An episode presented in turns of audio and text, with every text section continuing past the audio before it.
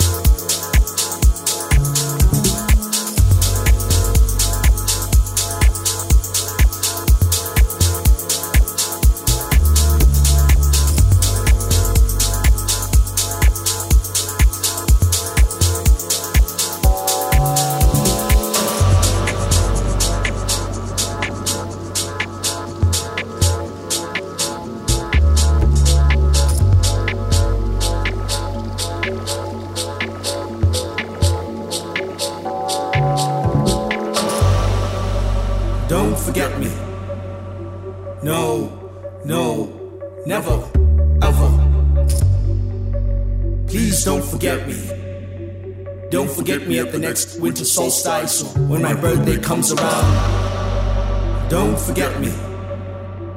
Don't forget how you would hold the spirit together. Don't forget me when tomorrow says it won't come. Don't forget me when forgiveness is something that you seek. Don't forget me. Don't forget me when your pains are not equal to your gains.